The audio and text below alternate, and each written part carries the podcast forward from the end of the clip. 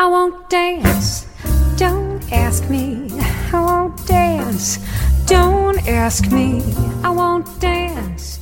Monsieur with you. Olá, bem-vindos ao Simples Vinho, onde a gente desfruta toda a complexidade do vinho de forma simples, quase um bate-papo.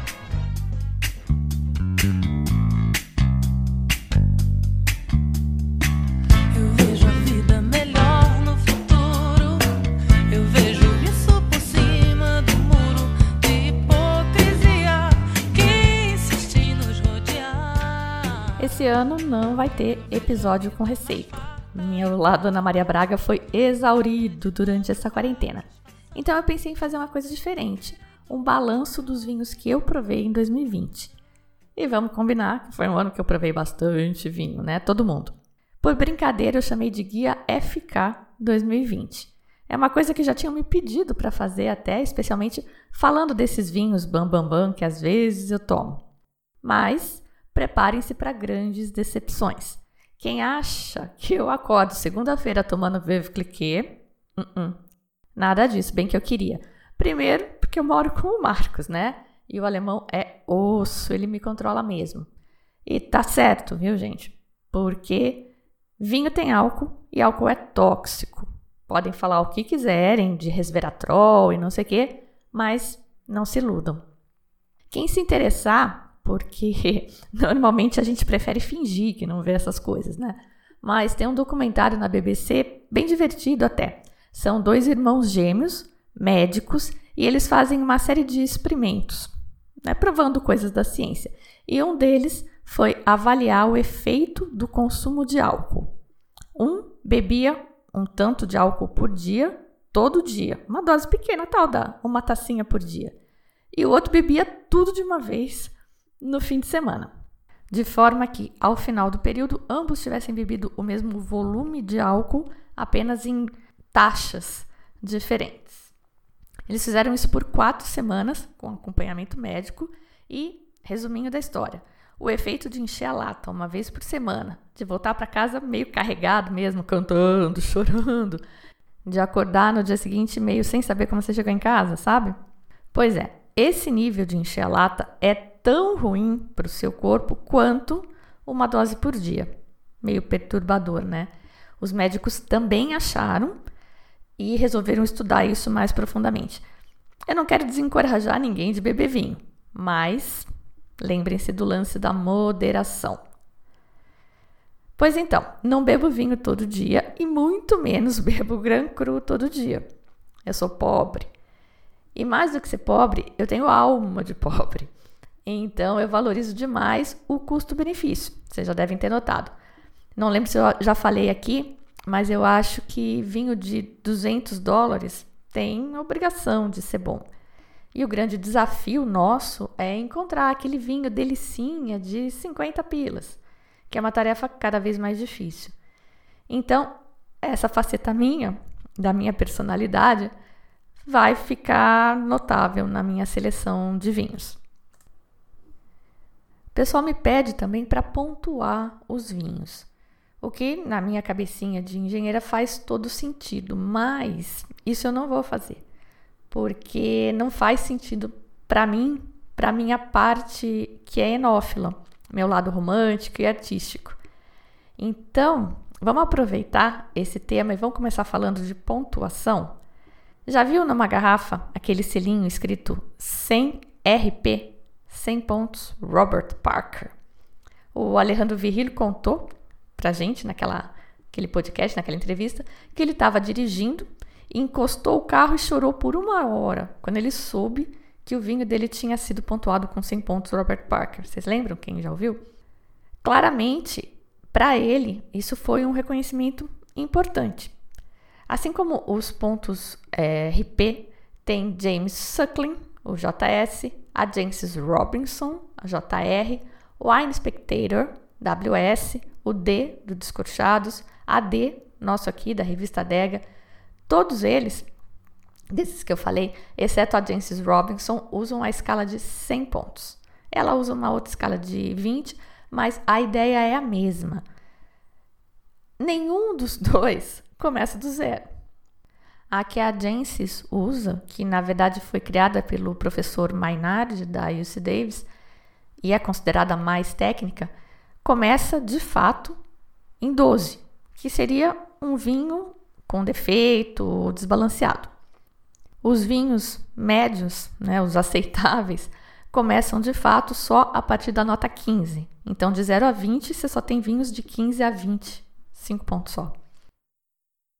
Já a escala de 0 a 100, na verdade, começa em 50. É de 50 a 100. Faz sentido isso para você? Além de começar em 50, tem uma faixa que vai até a pontuação 74, em que o vinho é não recomendado. Esse não recomendado entre aspas, tá? Que é o, termo, a classificação que eles colocam lá no site do Robert Parker mesmo. Agora veja bem, de 0 a 100 pontos, começa em 50, mas até 74 não é recomendado. Então, na verdade, é de 75 a 100, certo? E aí eu viajo. Será que um vinho não recomendado de 50 pontos é mais não recomendado que um vinho não recomendado de 74 pontos? Deve ser por isso que o negócio chama Wine Advocate e não Wine Engineer, né? Porque essa escala claramente não foi criada por um engenheiro. Mas palhaçadas e chatices à parte, o fato é que esses pontos estão aí e todo mundo usa. É uma referência. E com esses mecanismos doidos que os nossos cérebros têm de dar uma marretada na realidade para fazer com que ela faça sentido para gente, a gente acaba minimizando essas pequenas incongruências matemáticas, essa conta que não fecha. Essa é a verdade. A matemática da coisa não bate. Mas se a gente esquecer isso, um vinho nota 100 e um vinho nota 90 são coisas que a gente aceita, né? A gente entende, a gente digere. Ainda mais nesse mundo intimidante, como é o caso do, do mundo dos vinhos. O Vivino, também com suas cinco estrelas, é um sistema desses. Só que no caso, quem dá a nota são os usuários. E para criticar o Vivino, porque hoje eu tô pro crime, né? Tô criticando todo mundo. Para criticar o Vivino, eu vou usar um exemplo de outra área, que é uma coisa que eu gosto muito de fazer. Até para desmistificar um pouco essa coisa do vinho, né? Pensar meio fora do ambiente vinho. Booking.com ou similares, né? Hotels.com e tal. Todo mundo já usou. Tem nota lá também, por quem se hospedou, né? O cara avalia e deixa nota. E aí você vê uma acomodação super barata com avaliação de 5 estrelas. Aí você que estava chorando para pagar 500 pila na diária do Hyatt que tem só quatro estrelas e meia. Você vê lá a casa da Maria, que custa 50 reais e tem cinco estrelas. Como é que pode isso? Você vai lá espiar e a casa da Maria, na verdade, é um albergue. E os 50 reais é o preço de uma cama num quarto coletivo no albergue. E tem lá até a composição da nota: tranquilidade, conforto, limpeza. E a casa da Maria recebeu nota 5 em cada um desses quesitos. E o Hyatt não. Acho que esse exemplo evidencia bem a influência do famoso componente psicológico nas avaliações. O cara que deu nota 5 para a cama de albergue, para começar a conversa, tinha uma expectativa diferente do cara que se hospedou no Hyatt. Uma forma de excluir, ou tentar atenuar pelo menos, esse fator expectativa para o caso dos vinhos seriam as famosas degustações às cegas. Eu pessoalmente tenho sentimentos um pouco conflitantes com relação à degustação às cegas, porque eu cada vez mais acho que cada vinho, cada garrafa é uma garrafa, a menos no caso daqueles vinhos super pasteurizados. E eu acredito que além de todos os fatores concretos que influenciam a como aquele vinho evoluiu naquela garrafa, em que momento ele foi aberto, se está na temperatura certa ou não, se aerou ou não e tal, eu acho que o seu humor interfere na forma como você avalia o vinho. Se você está frustrado, se você está feliz, se você está bem acompanhado, se você está sozinho, o que aconteceu no seu dia, qual a sua expectativa para o dia de amanhã, tudo isso afeta. Mas ok, para a gente seguir aqui com a nossa linha de pensamento, vamos considerar que um profissional seja capaz de isolar todos esses fatores quando ele avalia um vinho. Eu não sou capaz de fazer isso, já vou logo falando, mas eu não sou o Robert Parker, que diz que lembra exatamente de todos os vinhos que provou na vida e lembra inclusive dos pontos que deu para cada um. Eu só estou dizendo que eu não sou capaz de isolar todas essas influências para vocês, caso vocês também não sejam, para que vocês se sintam um pouco melhor. Mas para essas criaturas altamente treinadas e com esse poder de concentração sobre-humano, você conseguiria ter análises imparciais dos vinhos. Bastaria que eles fossem provados às cegas. Bastaria, né? Então, eu não quero me alongar muito nesses detalhes porque eles não são muito construtivos, mas eles são suculentos, são divertidos, né? Quem não curte fofoca? Então eu vou fazer um pouquinho de fofoca de vinho. Vou fofocar sobre o Parker, porque afinal ele é o crítico de vinhos mais invejado, amado e odiado do planeta. Era, né? Tá aposentado. Mas antes de falar do Parker, eu vou falar de um caso mais próximo aqui nosso. Um produtor do Uruguai, muito querido meu, que eu fiquei super feliz quando eles mandaram a amostra para análise do Descorteados. Eu acho que foi em 2018. E quando saiu o guia nem falava da bodega, nada, zero. Eu perguntei, meu, e aí, vocês acabaram não mandando a amostra, né? O que aconteceu? E a resposta foi: a gente decidiu que não vai mais enviar a amostra enquanto as degustações não forem às cegas. E essa foi a primeira vez que eu me liguei neste tema de como eles degustavam. Juro que eu nunca tinha pensado nisso. Poxa, mas então não é às cegas? Como é que é? Bom, esses críticos, eles são sérios, né? E eles descrevem uma política para suas degustações, como eles fazem e tal. A política não é precisa. A do Descorchados, por exemplo, eles dizem que primeiro eles degustam os vinhos junto com os produtores e fazem tipo uma entrevista para conhecer do lugar, de onde vem o vinho, a história, etc. E a gente que nesse ano maluco de 2020 participou de várias degustações virtuais com os produtores, é bastante claro, né? Me digam vocês se faz pouca diferença ouvir da boca do cara a história do vinho. Influencia super. Não que eu não goste disso, eu adoro. Eu sempre digo que o que vem de vinho é história, mas aqui a gente está falando de tentar fazer um julgamento isento.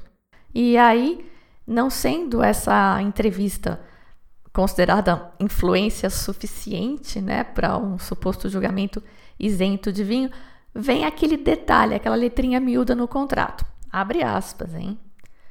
Como, por um assunto de tempo, é impossível entrevistá-los a todos ou visitá-los a todos, alguns les pedimos las muestras. Fecha aspas. Olha que lindo. Então, não é todo mundo que é entrevistado, não é todo vinho que eles consideram que é legal conhecer esse contexto para poder avaliar corretamente. Robert Parker, o Bob é divertido também. Na política atual dele, está estabelecido que eles normalmente degustam os vinhos às cegas. E eles justificam com essa coisa do contexto, né? Que faz super sentido mesmo, eu concordo. Então, as degustações não são às cegas, quase nunca, mas elas são sob condições iguais. O crítico busca controlar todas as situações, como temperatura, influências externas, etc., degustando no seu escritório.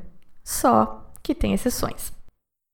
Algumas dessas avaliações são feitas durante as visitas dos jornalistas às vinícolas ou nas degustações de vinho en primeur, que são vinhos não prontos, né, ainda no barril. Essa é uma prática comum de Bordeaux e alimentam um mercado de futuros de vinhos. Bom, o pessoal do Parker conclui dizendo que as vinícolas escolhidas para terem seus vinhos avaliados desta forma excepcional, né, presencial, são uma liberalidade da Wine Advocate, uma liberalidade deles.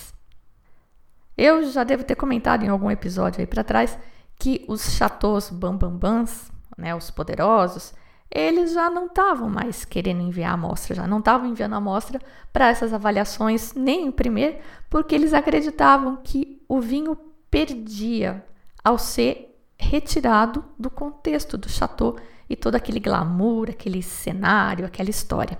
E aí, eu sei que eu vou pro inferno, porque eu sou muito ruim, mas para mim, isso deixa bastante claro quem são os produtores que a Wine Advocate escolhe por suposta liberalidade própria avaliar em loco. Sem desmerecer o trabalho dos críticos, tá? Que moldaram a indústria de vinho, especialmente essa nossa aqui nas Américas, no chamado Novo Mundo, que é um outro conceito que não me agrada em nada, mas que nesse caso de, de formar o paladar, ele faz todo sentido. A gente correu atrás da Europa por muito tempo. Agora até está mudando, mas por muito tempo, Chile, Argentina, Califórnia, todo mundo buscou fazer os vinhos que deixassem o Robert Parker orgulhoso. E isso moldou o nosso paladar também. Já que eu tô na maldade, na fofoca, tenho mais coisas. Escuta essa do Robert Parker. Ele é considerado um super degustador, né? Um super conhecedor. O paladar dele não curtia a Borgonha, mas enfim, era uma peculiaridade dele e o pessoal respeita muito. É um, um ídolo, um eno-ídolo mundial. E claro que esse sucesso todo vem junto com muita inveja, né? Muita gente querendo derrubar. E vamos combinar que um cara que afirma ser capaz de lembrar de todo e cada vinho que degustou na vida, inclusive dos pontos que deu, não é exatamente uma pessoa modesta e isso não soa muito simpático aos olhos de pessoas que, como eu, têm dificuldade em lembrar detalhes do vinho que tomou ontem, quem dirá todos os vinhos que tomou na vida. Então imagina quando foi a glória quando em 2009 rolou uma degustação da safra 2005 de grandes vinhos de Bordeaux e a safra 2005 em si tinha sido considerada sensacional e os vinhos logicamente estavam com preços estratosféricos. Além de poder degustar esses super vinhos, o evento contou também com a participação do Bob. O Bob Parker foi um dos convidados para degustar e a degustação foi às cegas. Mas os vinhos que estavam sendo degustados eram conhecidos e todos eles já tinham sido recentemente avaliados pelo Parker, que tinha, aliás, considerado essa safra 2005 a melhor de todas as que ele já tinha visto. O povo do contra não estava se aguentando na expectativa de ver como que o Parker ia se sair nessa degustação às cegas desses vinhos que ele tinha provado recentemente e tinha falado tão bem. E claro que eu só estou contando essa história aqui porque ele pagou um miquinho, né? Senão a história não ia ser engraçada. Pagou um mega mico. Não porque errou feio, porque de fato, degustação às cegas é uma fonte inesgotável de pagação de mico para humanos normais, por todos esses fatores psicológicos aí tão lindos e tão complicados. Mas o super Robert Parker, que lembra de todo e cada vinho, blá blá blá, errar, ah, isso é redentor. Isso faz a gente se sentir normal. Bom, ele não só não acertou nenhum dos vinhos que ele chutou, como escolheu como sendo o melhor da noite um vinho que tinha tido a menor pontuação quando ele avaliou os vinhos. E não foi baixa, tá? É verdade. A gente está falando aí de 95 pontos Robert Parker, mas foi a mais baixa do grupo na ocasião. Ainda, ele não foi capaz de identificar às cegas um vinho que ele tinha dado nota 100. 100 pontos Robert Parks quando ele avaliou, que é o L'Église Cliné, que, ainda por cima, é um pomerol, portanto, majoritariamente merlot. Nessa degustação às cegas, ele pegou um vinho da margem esquerda, que é majoritariamente Cabernet Sauvignon, achando que fosse esse L'Église Cliné. Para ser justa, preciso dizer que esse é o único mico dele documentado, assim, com, com testemunhas que eu saiba. Mas enfim, anedotas são ótimas para alegrar esses dias tensos. Quem quiser ler na íntegra todos os artigos que eu citei aqui, ou enfim, a fonte de toda essa conversa, está lá no post deste episódio no simplesvinho.com. Bom, agora que eu já falei mal de todo mundo, vou dar motivo para vocês falarem mal de mim. Eu vou fazer a minha lista. O guia FK 2020. Já aviso que não degustei nada às cegas. que acho pouco provável que eu seja capaz de identificar às cegas qualquer um desses vinhos se eu provar de novo. E alguns desses vinhos eu ganhei sim, sem pedir, porque o pessoal da Wine Advocate só avalia vinhos que eles pediram, dizem que não adianta mandar, que eles vão avaliar só o que eles pedem. Esse é outro tema bem espinhoso nas críticas de vinho: conflito de interesses. Em minha defesa, preciso dizer que muita coisa que eu ganho e que eu acho que não vale a pena comentar, eu nem comento, tá? Ontem mesmo abri um vinho recebido que não me emocionou, não me animo a comentar. Não era intomável, mas não posso falar que ele seja lindo, maravilhoso.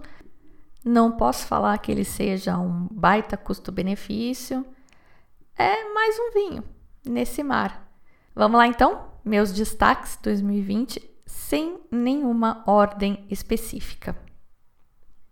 Vinho laranja. Tomei muito vinho laranja esse ano e é o meu ano laranja. Não enjoei ainda, vou seguir nessa pegada aí por mais um tempo. Guardião da Intuição, da Vanessa Medin. É um laranja light, só com uma maceração curta de cascas de 10 dias, que foi o suficiente para dar aquele up no blend que é um 90% Chardonnay e 10% Malvasia de Cândia, que inclusive é uma uva que eu conheci este ano só. É um vinho natureba, do estilo dela, meio turo, sem filtrar. Tem pouco álcool, acho que tinha uns, uns 11%, mas transbordava de aromas. Muita coisa mesmo. O marido que diz que é ruim de sentir aroma, né, que não sente nada, que não sabe falar aromas, ficou falando um monte. Floral, maracujá, goiaba, abacaxi, até um xixi de gato rolou ali. Foi ainda um vinho comprado direto com o produtor, que eu acho bem legal, né? Sem intermediários. Arancione 2018, da Világio Conte. Gostei tanto que comprei uma caixa. Tem Ribola Gala, Grequeto, Vermentino e Gewürztraminer. E esse é mais hardcore que o da Vanessa, mas super agradável ainda. 90 dias de maceração com as cascas. Aromas cítricos, tá? Na boca ele tem mais corpo que um branco normal, mas não chega a ser agressivo. Combina com praticamente tudo. Como eu comprei uma caixa, acho que mais de uma caixa eu comprei. Já provei ele com tudo. Mas a minha harmonização preferida dele até agora foi com o espaguete ao vongole e peperoncino da Casa Europa. Esse vinho custa R$ 62,00 no site da vinícola e eu acho um baita negócio. Naranjo 2018, da Maturana Wines. Esse vinho eu ganhei da ProChile, que é uma associação de pequenos produtores chilenos. Foi assim: uma pessoa entrou em contato comigo pelo Instagram, se apresentou como sendo da ProChile, representante de pequenos produtores chilenos, e perguntando se eu gostaria de conhecer os vinhos. Claro que eu gostaria, né? Aí eu passei o endereço e eles me enviaram assim às cegas, não escolhi nada, demorou, até achei que eles tinham desistido, mas quando chegou a caixa e eu abri, tava esse vinho lá dentro. E eu vi que eles mandaram vinhos diferentes para pessoas diferentes. Então não sei quem escolheu esse vinho para mim, mas a pessoa fez um ótimo trabalho, foi perfeito. Ele chegou na quarta-feira e eu já abri ele no sábado. Eu levei ele no restaurante Mestiço, aqui em São Paulo, que é Rolha Free, e tem aquele salmão ao curry com lixia que eu preciso pedir. Eu preciso pedir esse prato toda vez que eu vou lá, não consigo pedir outra coisa. A Maturana Wines fica na região de O'Higgins, que é ali no sul do Vale Central chileno. Tiveram um contratempo forte aí com o terremoto de 2010 e aí o cara meio começou do zero, começou todo natureba. O vinho é um varietal de uma uva conhecida no Chile como Torrontel, que segundo o produtor é a Torrontesa Johanna de Mendoza, né, dos nossos vizinhos. E eu só descobri isso pesquisando no Google para falar aqui no podcast, porque eu achei que eu não conhecia esse Torrontel, não tem nenhum dos aromas de Torrontés que eu costumo identificar e que eu não sou grande fã. Esse vinho tem aroma de casca de laranja, principalmente, ele é limpo, brilhante, bem limpinho, diferente do da Vanessa, por exemplo, que é turvo, e com uma cor laranja bem escura. Tem oito meses de maturação com as cascas em ovos de concreto. Oito meses é tempo pra caramba. Mas não se assuste, porque eu jamais imaginaria que tem esse tempo. Nem pela cor e nem pelos taninos que estão lá, mas são super delicados. Acho que é um dos laranjas mais delicados aqui da, da lista. Ele tem mineralidade, que deve ser do ovo, e eu achei que ele tem uma coisa adocicada, é, mas um adocicado relacionado a essa sensação de glicerina na boca, uma coisa aveludada, oleosa, e que deu uma super liga, ainda mais porque o meu salmão ao curry era picante. Lindo, lindo, lindo, lindo esse vinho. A má notícia é que, pelo que eu vi, ele não tem no Brasil ainda.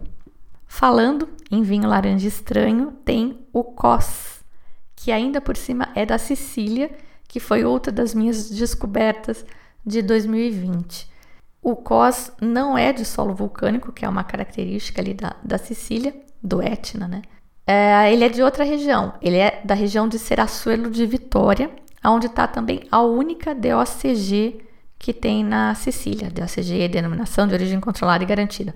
O solo desse lugar é calcário e o calcário ajuda a preservar a acidez da uva. A uva, no caso, é 100% grecanico. Mais uma dessas uvas novas, exóticas, que tem lá na, na Sicília, autóctones.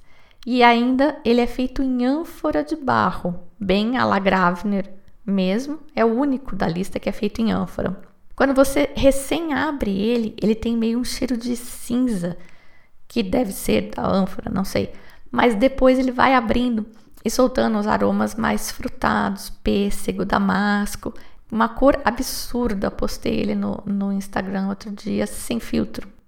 Esse vinho tem no Brasil, na Wines for You, 235 reais, não é barato, mas é um vinho diferente, é interessante. E eu consigo um descontinho, se alguém quiser pode falar comigo. Todos eles naturebas aí, né? O menos natureba foi o arancione, que fermenta com levedura inoculada e ele usa produto no vinhedo, mas usa pouco também. Todo mundo meio natureba. Quatro vinhos laranja, chega, né? Eu tinha mais para falar, mas chega. Vamos falar de vinho branco. Começando com o Jerez. Tomei Jerez este ano na semana do Jerez, que acontece agora em outubro, novembro, não sei. Fui no menu harmonizado no wine bar da Mistral, pagando, tá? Tudo pagando. Quando eu ganho alguma coisa, eu falo. E foi bem legal porque o meu digníssimo marido, ele não se emociona com Jerez, ele não curte, então eu tenho pouquíssimas oportunidades de tomar. Então só assim, por taça, para eu conseguir, para eu ter oportunidade. Foi um jantar harmonizado, foram três passos, e eu queria destacar o segundo passo, que foi o Hidalgo Faraón Oloroso. Jerez é uma denominação de origem espanhola, famosa pelas soleiras, um sistema de misturando vinho novo com vinho guardado ad eterno. E ela é famosa também pelo velo de flor, que é uma camada de levedura que forma na superfície do vinho se você deixar ah, em contato com oxigênio, né? Se não encher o barril todo, e se tiver nutrientes ali para as leveduras se alimentarem, porque se acabar elas morrem. Isso chama criança biológica, criança com Z. E é usado para o Jerez fino e o manzanilha, são tipos de Jerezes na denominação de origem. No oloroso, que é esse que eu estou destacando, não tem criança biológica, tem criança oxidativa. Por isso que ele é escuro, ele é um vinho branco, mas ele é oxidado. Então ele escurece. E tem aromas de nozes, que às vezes a gente fala, né, que é, esse vinho tem um aroma rereçado. É isso. a gente usa como um descritivo. Harmonizou com polenta ao ragu de linguiça, que só falando um palavrão para explicar o que estava aquilo. São vinhos pesados, tá? Eles têm 17% de álcool, então realmente precisa de mais gente para matar a garrafa, que não é barata aqui. Se você considerar toda essa coisa do, do envelhecimento, do processo, é um vinho subprecificado, é um vinho barato, na minha opinião. Mas não dá para dizer que é barato. Esse aí sai 341 reais na Mistral. E já que estamos falando em velo de flor e criança biológica, El Enemigo Chardonnay. Tomei no começo do ano, quando o restaurante Piselli ainda era rolha free. Levei lá. Alejandro Viril é nosso velho conhecido, meio que dispensa apresentações, né? Esse vinho é uma delícia, tem esse toque das leveduras que dá um amargor, dá uma complexidade, dá uma cremosidade no vinho. É um desbunde, tá? É um baita chardonnay. 93 pontos Robert Parker, já que estamos falando de pontuações. E também não é barato, 212 reais da Mistral, mas esse aí veio na mala, o que eu tomei era safra 2016. De Portugal, Esporão Reserva 2018, outro vinho recebido. Ele é importado pela Qualimpor, tem rótulo de artista. A cada ano, então, eles mudam, pedem para um artista fazer o rótulo. Quem faz isso também, né, tem essa prática de ter rótulos pintados por artistas famosos, é o Chateau Mouton Rothschild, em Bordeaux. Em 1973, que é o meu ano, o autor do rótulo é ninguém menos que Pablo Picasso. A Esporão também meio que dispensa apresentações, é lá do Alentejo, e a gente já sabe que o vinho vai ser gordinho. Esse aí tem Antão Vaz para dar corpo e estrutura, Arinto para dar aquela pitada de acidez e a Roupeiro, que é a mais plantada do, do Alentejo, para dar intensidade aromática e seis meses de barrica para dar aquela arredondada. Um vinho elegante, gostoso, suculento. Vi ele por 180 reais na internet. Prelúdio branco. Tomei dois prelúdios brancos esse ano, realmente é um ano especial. Tomei o 2019 na degustação do Guia Descorchados e o 2015 no aniversário do Marcos. Foi uma garrafa que a gente trouxe lá do Uruguai. Vi esse vinho na internet à venda aqui no Brasil em torno de 240 reais. E olha, me sinto até com um pouco de peso na consciência de falar que um vinho de 240 reais é uma pichincha, mas esse vinho acho um bom negócio. Olha só, presta atenção. Esse é praticamente o mesmo preço que ele tem lá no Uruguai, que lá eu olhei na internet também, ele gira em torno de 215 reais numa conversão pelo dólar comercial, que quem consegue comprar dólar no valor dólar comercial, a gente compra no turismo, né? E ainda por cima a gente não tá podendo ir lá comprar no momento. Então realmente tá bem interessante financeiramente. E a segunda razão é que esse vinho é capricho puro. A família Deicas, que é a produtora, é um braço de um grande produtor do Uruguai, que era grande antes da chegada da Garçom, porque a Garçom mudou o cenário local. E eles resolveram puxar esse braço aí na, na rua Nicó para fazer vinhos caprichados. Aquele sonho que vários produtores têm e acaba tendo que fazer vinho mais de volume, né, mais barato para pagar as contas, mas os mais românticos sabem que não é só grana, né? A gente sempre tem aquele sonho de fazer aquela obra de arte, aquele trabalho perfeito com os produtores de vinho não é diferente.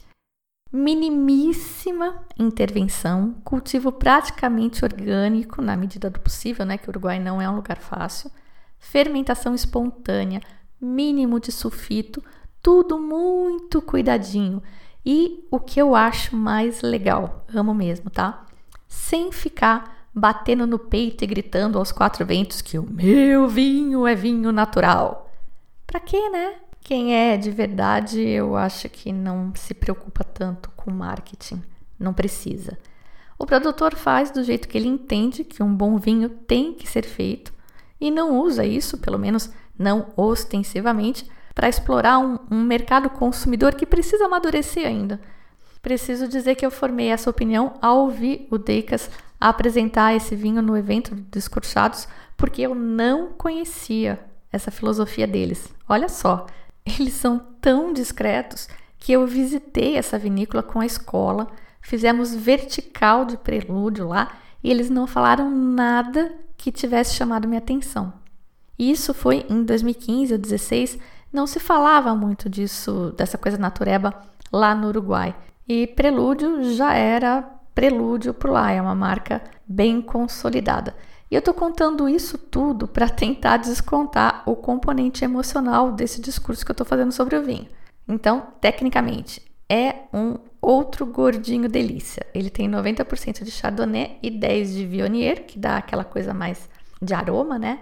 Fermentado em barricas francesas com 11 meses surli. Tem madeira na medida certa, aroma de tostada, de mel, de pêssego e essa cor amarela intensa de beber com os olhos. É um tremendo vinho. E é um vinho branco de guarda, pensado para ser guardado como poucos. Dessa lista aqui que eu estou falando, é o único vinho pensado para guarda. Mais um vinho branco fora da caixa. Doce. Esse ano pude provar o primeiro TBA da minha vida. Trockenbeerenauslese, que é um Predikatswein. O vinho com predicados, lembram? Dei uma ideia sobre esse esquema no programa sobre a rota romântica falando da Alemanha, mas esse vinho que eu tomei esse ano é austríaco. A regra da classificação dos vinhos não é exatamente a mesma, mas a ideia é os vinhos com predicado, os Pradikatswein, são classificados de acordo com a concentração de açúcar no mosto. E essa concentração de açúcar que o mosto tem pode ser por vários motivos. Pode ser por colheita tardia, por pacificação ou por botrite. O TBA é o topo dessa concentração de açúcar, é o que mais açúcar no mosto tem e obrigatoriamente ele tem botrites, que é aquele fungo que resseca a uva. É famoso nos tocai, nos salternes. E eu fui até conferir na lista dos vinhos do WST que eu provei para ver se eu já tinha provado algum TBA na minha vida e não tinha mesmo. Esse foi o primeiro. E gente do céu, é isso que eles querem dizer quando eles falam em vinho de contemplação. Porque você fica tomando esse vinho e olhando para o nada e pensando na vida. Não tem muito como explicar. O balanço da acidez com a doçura, a complexidade de aromas, tem mel, tem tostada, tem frutas secas, tem um volume na boca, é um vinho grosso, sabe? Denso. Provem, provem, provem, provem. O produtor deste que eu tomei chama Crasher, é do portfólio da Mistral de novo, mas eu olhei no site e não tem mais lá.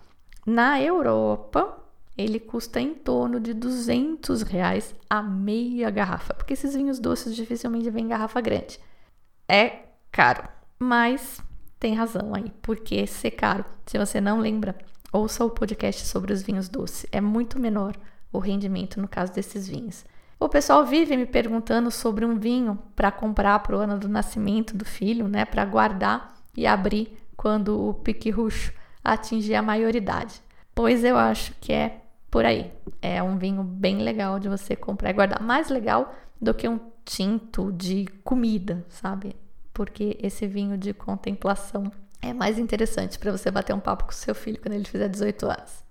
Bom, só vinho caro, né? Como a gente está falando de grandes destaques, eu acabo tendendo para vinhos mais caros mesmo, que foram os vinhos que mais me marcaram e me chamaram mais atenção, mas não é disso que a gente vive, né? Eu, pelo menos, não vivo disso.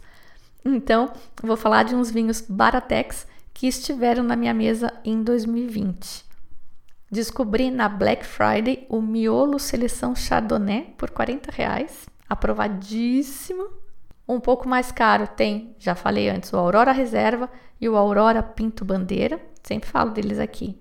O Cuvée Giuseppe da Miolo, que é um pouco mais caro, já rondando os 70 reais, num estilo mais gordinho, com um barrica, mas eu acho um achado. Eu acho um achado, foi ótimo, né? Mas é um belo custo-benefício. O Chardonnay da Susana Balbo, nessa faixa de preço também, bem gostoso, já mais elegante, mais ácido, muito abacaxi no nariz. Tem alguns na geladeira até já, para eles estarem prontos quando eu der vontade de, de consumir. Esse vinho austríaco TBA eu provei numa masterclass promovida pela Austrian Wines, que é uma associação para divulgar o vinho austríaco, grátis e aberta a quem quisesse participar. Não fui nenhuma convidada especial, não. Eu mandei e-mail pedindo para participar, como todo mundo. E eu divulguei no grupo de WhatsApp, divulguei no Instagram e sei que alguns de vocês conseguiram pegar lugar também, o que é muito legal. Essas oportunidades acontecem, mas tem que ser rápido porque as vagas, claro, são limitadas. E aproveitando a deixa, se você ainda não segue o Simples Vinho nas redes sociais, faz favor, meu. O podcast é só a cada 15 dias e as redes sociais são uma forma mais rápida de eu poder me comunicar com vocês e vocês ficarem sabendo desses eventos. Se você já segue o Simplesinho, mas não tem visto nada meu no seu feed ultimamente, é porque o danado do algoritmo do Zuckerberg acha que esse assunto não te interessa e aí ele não te mostra. Então, vai lá agora e interage. Curte, comenta, salva os posts, os stories, envia para alguém e interage. Porque senão o algoritmo nunca vai te mostrar nada dessas coisas. É até ridículo falar isso, porque esse é um claro caso de dominação do homem pela máquina. Os algoritmos controlam a nossa vida e se você não jogar a regra dele, você vai acabar excluído aí dos assuntos. Bom, vinho rosé destaque para este ano, para mim, foi o Tramonto 2020 da Village Conte. Essa super safra aí que foi 2020. Esse é um rosé bem clarinho, estilo Provence, mas ele tem uma acidez boa e é seco e custa R$ 62,00 no site da vinícola. Achado. O da Leone de Venezia também gostei bastante e vem numa garrafa linda com o rótulo todo transparente escrito em dourado. É Sangiovese também, tá? Os dois são Sangiovese. O da Leone custa 60 reais no site. O vinho que eu provei era 2019. Vou falar agora de um vinho que tem um conflito de interesse forte, porque tem um, um cupom de desconto e cada vez que vocês compram esse vinho, eu recebo uma comissão, não esse vinho, qualquer um dos vinhos do Novo Chile, que eu sou embaixadora, mas eu precisava falar dele. O Obstinado Rosé foi um dos vinhos mais legais que eu provei esse ano. Por quê? Primeiro, é um rosé de Sauvignon Blanc. Sauvignon Blanc é uma uva branca, de fazer vinho branco. E ele só fica rosé porque o David, que é o produtor, faz um repasso com as cascas de cirá de um amigo dele, no estilo dos repassos italianos. Os repassos de Valpolicella, que são repassados em cascas de Amarone ou de Recioto, que já fermentou. E assim como no caso do repasso de Valpolicella, que a adição dessas cascas é uma fonte extra de taninos, nesse rosé de Sauvignon Blanc, as cascas trazem todo o tanino que o vinho vai ter e a cor rosada também, e um pouco de aroma. Só que o Sauvignon Blanc, que é a base do vinho em si, já é um vinho muito legal. É de uma plantação super intensiva, num solo pobre, sem água, a videira sofre e produz, segundo o David, uma uva que acaba sendo metade do tamanho de uma uva Sauvignon Blanc normal. Então, ele é muito concentrado, ele é muito ácido, ele tem corpo e tem, para ajudar, esses aromas de frutas vermelhas e esse tanino. E ainda por cima é um vinho que é meio seco, tá? Ele é docinho, tem 20 gramas por litro de açúcar residual. É um vinho desconcertante, mas é agradável e combina com tudo. Eu provei com camarão ao curry, com costelinha barbecue e com torta de limão e combinou com tudo. E eu só provei com tudo isso porque eu praticamente tomei a garrafa sozinha. O marido, acho que ele nem encostou por chatice e preconceito dele, mas ó, azar o dele. Esse vinho com o cupom de desconto sai por R$ reais. E eu acho que vale muito a pena. E o desconto vale no site todo, tá? Já fazendo um, um jabá. Tem Laura Hartwig, tem o Rosé Erasmo, que é o melhor rosé do Chile, segundo Descorteados. Vale até janeiro. Bora falar de vinho tinto então? Como eu me empolguei com os brancos, laranjas e rosés, sobrou pouco tempo para falar de tinto. Então eu vou ter que escolher alguns, mas eu não podia deixar de falar de Pinot Noir. Então, bem rapidinho. O Brazuca Ana Cristina da Világio Bassete, um dos melhores brasileiros que eu já provei, em torno de 120 reais lá em Santa Catarina. O Ponto Máximo, que é um californiano, para quem não gosta de Pinot Noir começar a aprender a gostar. Esses são os meus destaques do ano. Aí tem o Pinot da Vanessa Medin, que segundo o marido, que diz que não gosta de Pinot Noir, Se tiver que tomar algum pinot, que seja este. Ele gostou bastante. Do californiano ele gostou também, mas é uma pegada mais punk, diferente, né? Menos pinot convencional. E eu não ia nem falar por causa do raio do conflito de interesse, mas já que estamos no pinot, tem o pinot da Patagônia, de terroir vulcânico, da vinha Trap, que é do Novo Chile também, e que tem o vídeo da conversa com esse produtor no YouTube falando do terroir. O vídeo é altamente educativo, uma aula, recomendo de novo. Os vinhos também, ele tem dois rótulos de Pinot, são ótimos, mas já são carinhos aí na faixa, acho que dos 150 a 180 reais. Mas tem o cupom de desconto. Um super destaque do ano, principalmente porque eu achava que eu não gostava de Malbec, que eu estava enjoada, que Malbec é geleia de fruta, que é tudo igual. Cados Malbec, de Tupungato, no Vale de Uco, lugar que é o lugar de onde estão saindo os vinhos mais legais de Mendoza atualmente. Altitude e solo calcário. E nesse caso, esse Malbec também é um vinho de livro, textbook mesmo. Te desafio a provar e não sentir o calcário, o giz daquele da lousa da infância dessa gente mais velha, né? Não nossa, claro, dessa gente mais velha. Esse Cados, esse vinho, eu recebi quando eu participei da palestra da Talk Wine, uma palestra do Marcelo Copello, e alerta de spoiler, eu gravei um podcast com o Marcelo Copello, tá? Tá bem legal porque ele é dinossauro, como ele mesmo diz, então tem uma pegada mais séria, mais tradicional, mais eurocêntrica, mas sabe muito ele.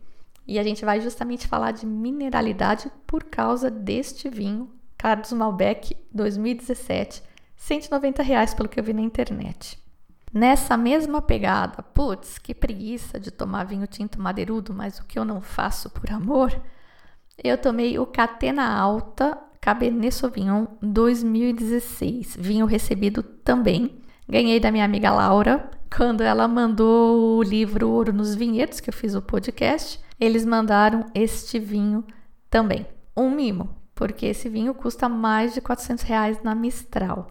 E eu abri na semana comemorativa do aniversário do marido que o presente dele é poder abrir o vinho que ele quiser. Então, meio a contragosto, com preguiça mesmo, porque eu ando com preguiça de vinho tinto, a gente levou esse vinho no Pizelli, que andou rolha free uma época, para minha alegria, porque é um dos meus restaurantes preferidos na cidade.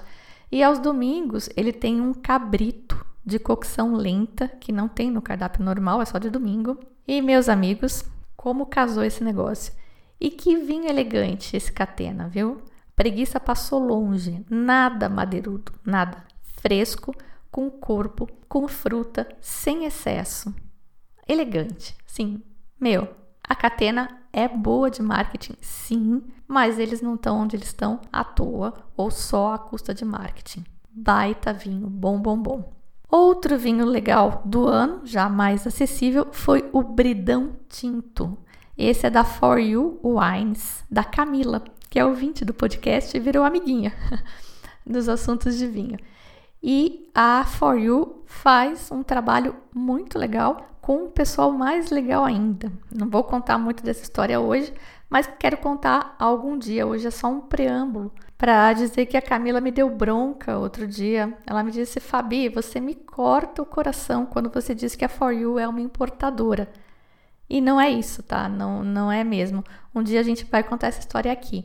Mas quem não quiser esperar pode dar uma olhada lá no site deles, tem um monte de gente empenhada fazendo comitês para escolher os vinhos para trazer uma curadoria de vinhos no Capricho, mais focado em Portugal, porque um dos sócios é português. E eles trazem umas coisas diferentes, garimpadas, e uma delas foi este bridão da região do Tejo, que é um lugar em Portugal ainda sem muito nome, onde a gente tem mais chance de achar barganhas. Esse é um blend comum, tá? 50% Alicante Boucher e 50% Turiga Nacional, mas ele é envelhecido em barris de carvalho português. E aí eu não sei se é só por isso, mas o vinho não é aquela explosão de fruta compotada, sabe? De fruta cozida. Ele é contido, ele é sério e tem uns aromas mais herbais e menos frutados. Mas tem fruta também. E o rótulo é um show à parte, super lindo, uma releitura da tela Las Ninhas, do Diego Velázquez de 1656, com um toque estilizado pós-moderno aí a lá Andy Warhol. E sabe quem notou a semelhança entre as telas? Foi outra ouvinte, a Marina Carineu, lá de Sorocaba. Tá vendo? Quando a gente bota todas as cabeças para pensar junto, a gente consegue coisas melhores. 2020 teve Lambrusco também. E olha só, vinho tinto e frisante. E bom, porque nem todo lambrusco é aquela coisinha chinfrinzinha que a gente toma gelado na praia, tá? Tem lambrusco com pedigree também. A lambrusco é a uva e ela tem mais de 60 variedades identificadas e os melhores são os vinhos com denominação de origem, tem 8 DOs. Esse é 100% lambrusco graspa rossa, que é uma dessas variedades das denominações de origem. Ele é tinto, escurão mesmo, com um aroma de amora, muito aroma. E esse que eu bebi, no site deles, eles dizem que é seco, mas não é. Ele é levemente adocicado, o que fica ótimo com algumas comidas. Esse ano o, o que eu bebi é da Fatoria Moreto e é da Wines for You por 118 reais. Na Decanter tem um bem legal também, de outra variedade, chama Lambrusco Salamino, que é um IGT, mas já é um pouco mais caro, 163 reais. Só que esse da Decanter eu não conheço. O que eu tinha tomado deles lá, que é bom, tá sem estoque. É um vinho bem diferente e olha, acompanha a carne, dá para tomar fresquinho agora no calor. Recomendo bastante experimentar.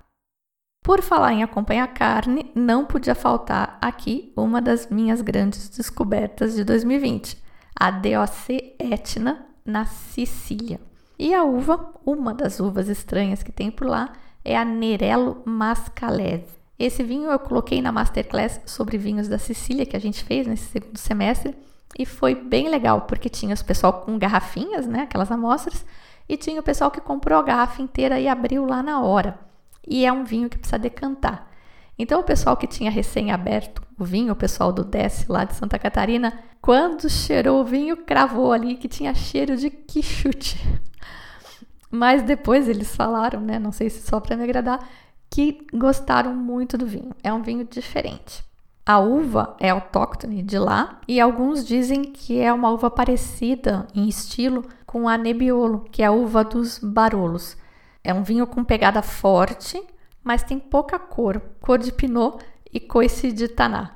Depois de aerado, você sente bem as frutas vermelhas frescas nele, nos aromas. Na boca ele é serião, duro até, mas duro de um jeito bem legal.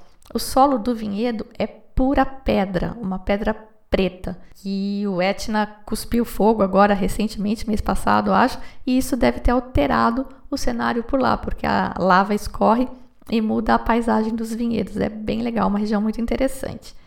Esse vinho, no momento, está fora do catálogo, é da Wines for You, deve voltar na próxima safra e eu acho que é imperdível para quem está nessa fase de descobrir coisas estranhas. Valia 180 reais na época. Ainda tem no catálogo um rosé Etna também, que eu comprei lá. Esses vinhos todos comprados, tá? Não ganhei nada. Eu comprei esse rosé, mas o rosé não abri ainda. Então esse vai ficar provavelmente para o Guia FK 2021.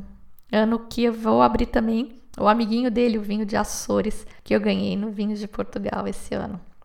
Queria falar de tintos Baratex, mas esse ano, por menos de 100 reais, não me lembro de ter bebido nada que mereça ser mencionado. Teve um Dão que eu comprei no Pão de Açúcar por uns 50 pilas, naquelas promoções deles de metade do, do preço, mas foi um bom vinho, mas eu nem lembro o nome. Procurando nas minhas fotos para ver se achava alguma coisa, acabei vendo que esse ano tomei também o Petit Verdot Valmarino Safra 2018 que está muito bom por cerca de 80 reais. Petit Verdot é uma uva gorda, tânica. A nossa safra 2018 foi excelente. O Valmarino gosta de barrica, né? Então, para quem curte, é um prato cheio e é um produtor do coração. Então, como tá difícil de achar vinho tinto Baratex digno de nota, eu agora vou matar a pau. Um vinho que eu provei no lançamento do guia Adega Portugal que aliás foi um espetáculo de vinho top aquilo. vários da herdade do Rossim, que é de enóloga, né? Nessa, esse meu lado girl power. Tem de ânfora, que também tô gostando. Mas como eu vou destacar só um, vai ser o Vinha Barroça 2015 do Luiz Pato. Ele é 100% uva baga, que é a uva característica da bairrada em Portugal e que voltou meio à moda graças ao Luiz Pato, que é um tiozinho, vocês já devem ter visto ele tirar foto fazendo careta, estilo Einstein, botando a língua para fora. Bom, é um tiozinho que pode, tá? Fazer graça. Ele é super badalado e nessa mesma degustação do Guia Adega, que tá no YouTube até para quem quiser ver ele falando do vinho, que eu recomendo, porque ele é uma pessoa pitoresca e muito querida, né? No, no sentido bom, ele é muito autêntico.